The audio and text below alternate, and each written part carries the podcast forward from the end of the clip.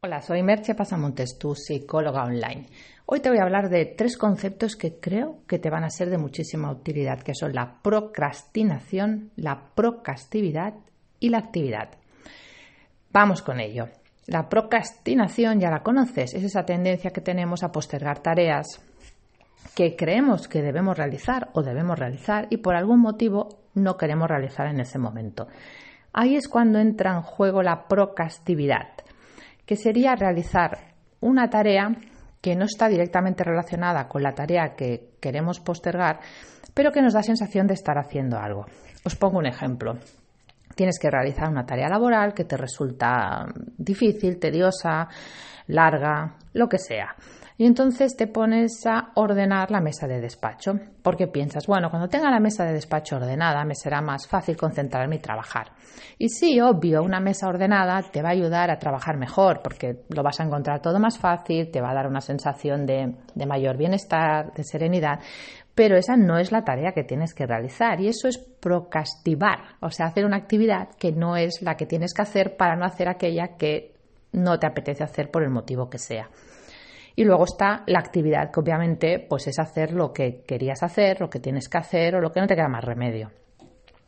Entonces hay que, bueno, ya ves que el punto de inflexión está en esa procrastividad. ¿Cuántas veces no estamos haciendo tareas para no hacer las tareas que realmente tenemos que hacer?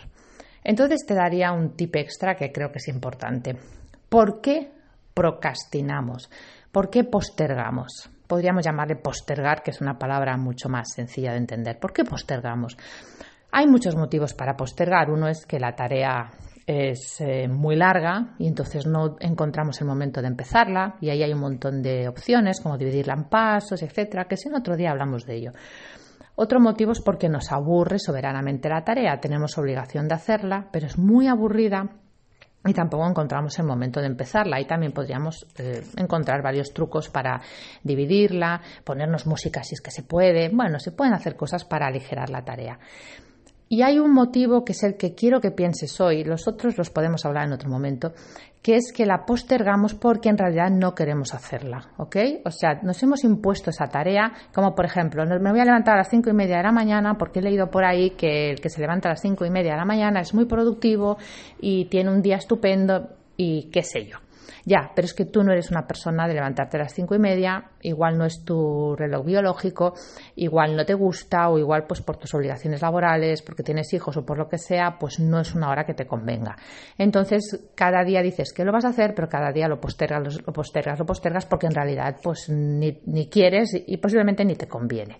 Entonces, cuidado con qué metas estamos eligiendo, porque igual el problema no es que posterguemos, el problema es que la meta en realidad no queremos hacerla.